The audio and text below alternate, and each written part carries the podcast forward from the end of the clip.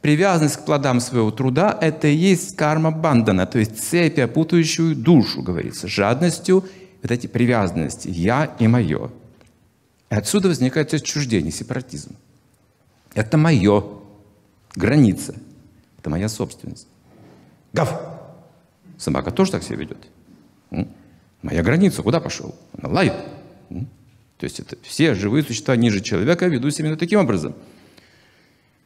И я посмотрел в словаре э, понятие лидерства. Лидер – это тот, кто имеет больший доступ к ресурсам общества всего. Понимаете, какое определение? Из животного мира это. То есть мы учимся фактически у животного мира сейчас. То есть вот волк, вожак стаи – Ему предоставляется право первому выбирать то, что ему нужно, то, что он хочет.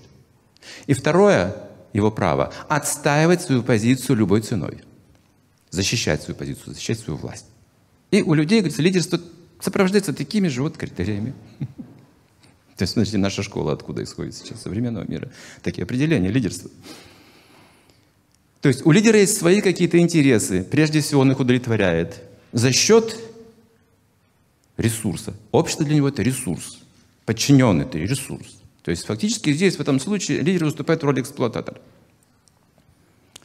Все, что мы видим в этом мире, нестабильность, возмущение, какие-то бунты, перевороты, перестройки, революции, войны, это все результат эксплуатации человека человека.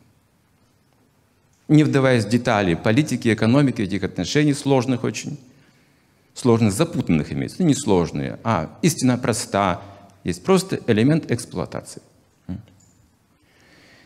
И мы хотим сказать, что никто не имеет права, ни один человек, доминировать над другим человеком, кем бы он ни был.